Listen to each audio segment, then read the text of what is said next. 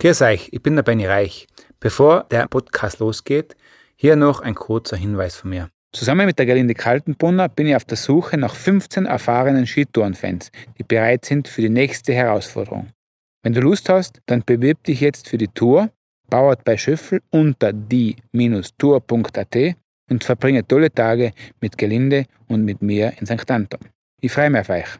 Und jetzt geht's los mit dem Podcast. Viel Spaß damit. Sie hören Boulevard der Helden, Michael Köhlmeiers Podcast von The Red Bulletin, dem Magazin Abseits des Alltäglichen. Hier spricht Michael Köhlmeier. In jeder Folge erzähle ich außergewöhnliche Geschichten von Personen, die mich inspirieren. Faktentreu, aber mit literarischer Freiheit. Diesmal geht es um Abebe Bikila, um den Läufer, der barfuß den Olympischen Marathon gewann. Boulevard der Helden 6 Abebe Bikila Eine afrikanische Ikone. Obwohl er, so die Legende, den Weltrekord des Russen Sergei Popov um fünf Minuten unterboten hatte, entschuldigte er sich im Ziel bei seinem Trainer. Er sei deshalb so langsam gelaufen, weil er sich nicht habe konzentrieren können und immer wieder die seltsam herrlichen Häuser der Stadt habe anschauen müssen. Der Olympische Marathon 1960 wurde in der Stadt Rom ausgetragen. Tatsächlich maß der Arzt direkt nach dem Lauf einen Puls von 88, was durchaus einem normalen Ruhepuls entspricht, niemals aber dem Puls eines Athleten nach zwei Stunden, 15 Minuten und 16 Sekunden Höchstleistung. Der Arzt fragte, wie lange er dieses Tempo noch durchgehalten hätte. Der Läufer so erzählte sein Trainer, sei erschrocken, ob er zu früh aufgehört habe. 15 Kilometer würde er sicher noch schaffen. Er verspreche auch, er würde schneller laufen. Eine andere Legende berichtet, er habe während des Laufs zweimal austreten müssen, Durchfall vor Aufregung. Aber nicht wegen des Wettbewerbs, sondern wegen der vielen Eindrücke und der vielen Menschen rundherum in der fremden Stadt. Noch eine Legende. Zwei Kilometer vor dem Ziel, dem Konstantinbogen, stand der Obelisk von Axum, den Mussolini bei seinem Feldzug gegen Äthiopien hatte rauben lassen. Als der Läufer dieses Symbol seiner Heimat sah, habe er angehalten und den Stein geküsst und dadurch mindestens eine Minute verloren. Dennoch lief er als überlegener Sieger ins Ziel. Abebe Bikila lief die 42,195 Kilometer barfuß auf Asphalt. Niemand außerhalb Äthiopiens kannte ihn. Die Journalisten diskutierten, wie man seinen Namen ausspreche, ob Abebe der Vorname sei oder Bikila. Die Konkurrenten belächelten den Mann, der beim Start in der letzten Reihe stand. Angeblich soll er noch zwei Sekunden stehen geblieben sein, weil er den Startschuss in dem allgemeinen Getümmel nicht gehört habe, und auch die Reporter machten sich anfänglich lustig über ihn, manche offen rassistisch. Die Afrikaner hielten Schuhe wohl für Straußeneierbecher oder so etwas. Auch dass Bikila gleich zu Anfang das Feld überholte und den anderen Athleten davonlief, wurde als pure Ahnungslosigkeit gewertet, von der Ökonomie der Kräfte habe der wohl noch nie etwas gehört. Am Ende des Wettkampfes, der als einer der Höhepunkte in die Geschichte des Sports einging, war das Erstaunen groß und alle wollten alles wissen. Bis spät in die Nacht hinein wurde Abebe Bikila ausgefragt. Warum barfuß? Weil er sein ganzes Leben barfuß gegangen sei. Abebes Trainer, der Schwede Onni Niskanen, erklärte Bikila, mache mit Schuhen pro Minute acht Schritte weniger als ohne Schuhe. Das seien bei zwei Stunden und 15 Minuten 1080 Schritte weniger. Seit wann er Marathon trainiere? Antwort des Athleten? Seit seiner Schulzeit. Er sei jeden Morgen 20 Kilometer zur Schule und am Abend 20 Kilometer nach Hause gelaufen. Abebe Bikila war das sportliche Wunderkind des Sommers 1960. Dabei hatten diese Olympischen Spiele so viele Sensationen zu bieten.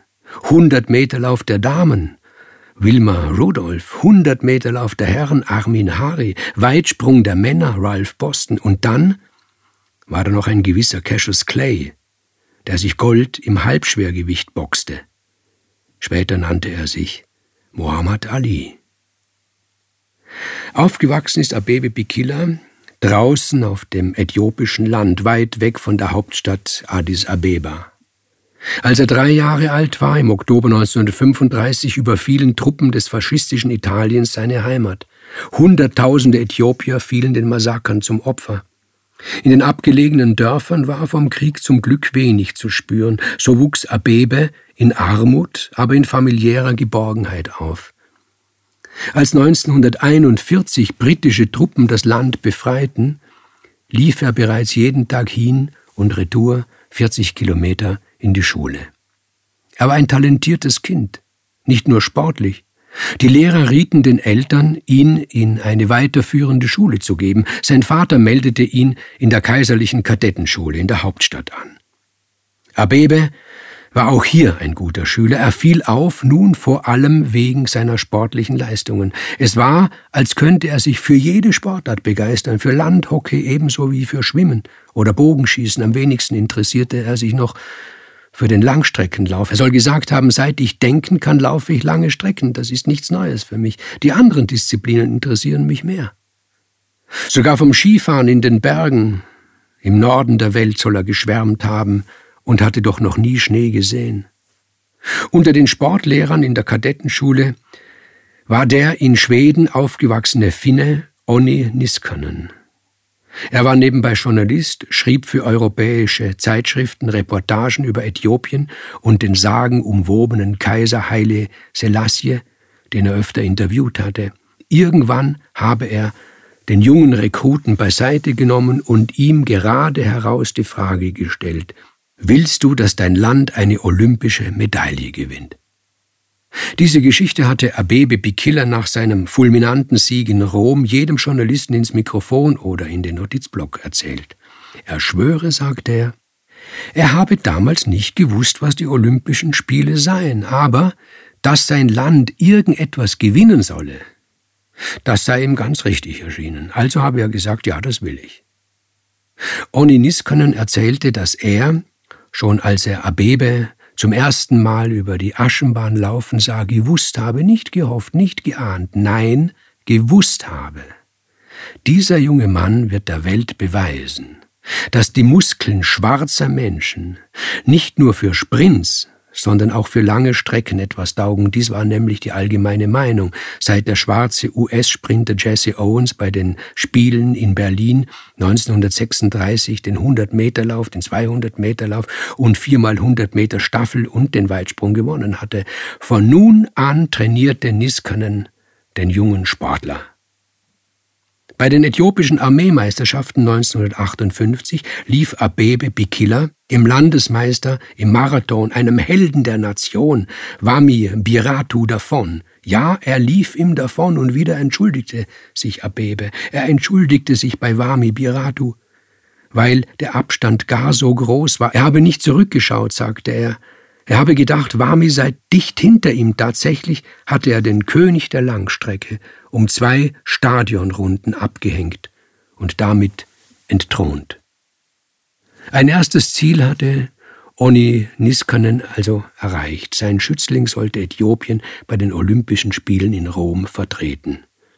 Und dann in Rom hängte Abebe Bikila die Besten der Welt ab. Als der zweite hinter ihm ins Ziel lief und vor Erschöpfung auf die Knie fiel, gab er bereits sein erstes Interview. In seiner Heimat wurde er wie der Erlöser eines ganzen Kontinents empfangen, die erste Medaille für Afrika und dann gleich eine goldene. Und obendrein in Italien. Vier Jahre später in Tokio gewann Abebe Bikila wieder Gold und stellte mit einer von den damaligen Experten als schier unglaublich bezeichneten Zeit seinen eigenen Weltrekord ein.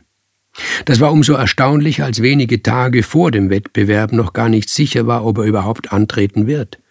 Ihm war nämlich einen Monat zuvor der Blinddarm herausgeschnitten worden. Dieser Mann war offensichtlich unbesiegbar.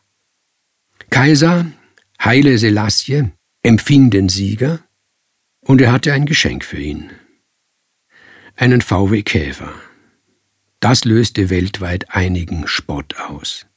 Dass ein Monarch, der selbst in ungeheurem Protz und Prunk lebte, der sich der König der Könige nannte, der 225. Nachfolger des biblischen Königs Salomon, dem Idol eines ganzen Kontinents, nicht mehr spendierte als den sprichwörtlichen Wagen des kleinen Mannes, das wurde doch als ziemlich schäbig empfunden.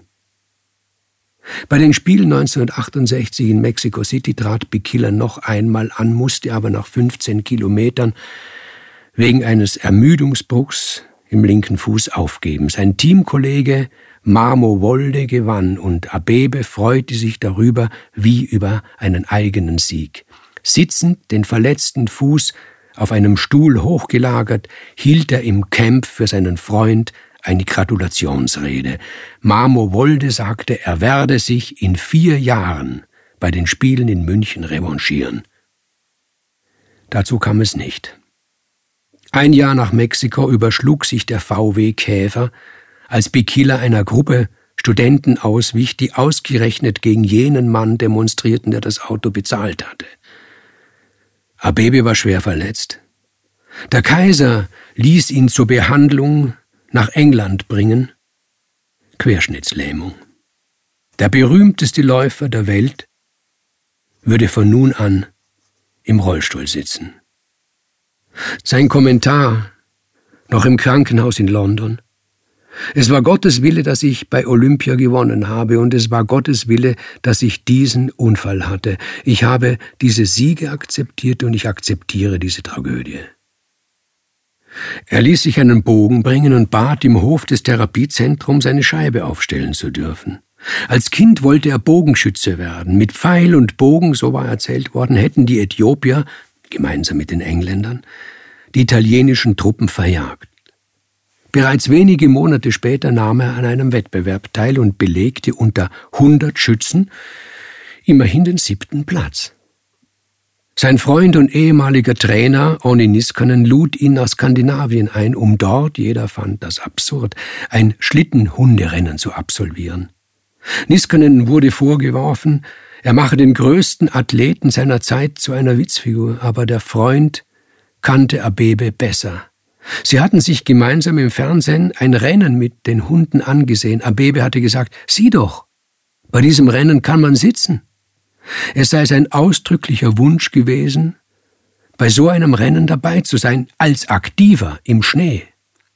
Onni Niskanen. In der Nacht vor dem Start bin ich in den Hundezwinger gegangen und habe mit den Tieren gesprochen. Ich habe gesagt, hört her. Ihr habt morgen die Ehre, den berühmtesten, größten Läufer der Welt zu ziehen. Macht das gut, macht das verdammt gut. Sonst bin ich sehr böse auf euch. Die Hunde machten es gut. Das Rennen ging über 25 Kilometer und Abebe Bikilla, aus dem viele tausend Kilometer südlichen Äthiopien war, der Sieger. Am 20. Oktober 1973 starb der Athlet Abebe Bikilla an den Spätfolgen seines Autounfalls. Er wurde 41 Jahre alt. Zu seiner Beerdigung in Addis Abeba kamen 75.000 Menschen. Der Kaiser ordnete eine mehrtägige Staatstrauer an. Ich hoffe, die heutige Folge hat Ihnen gefallen.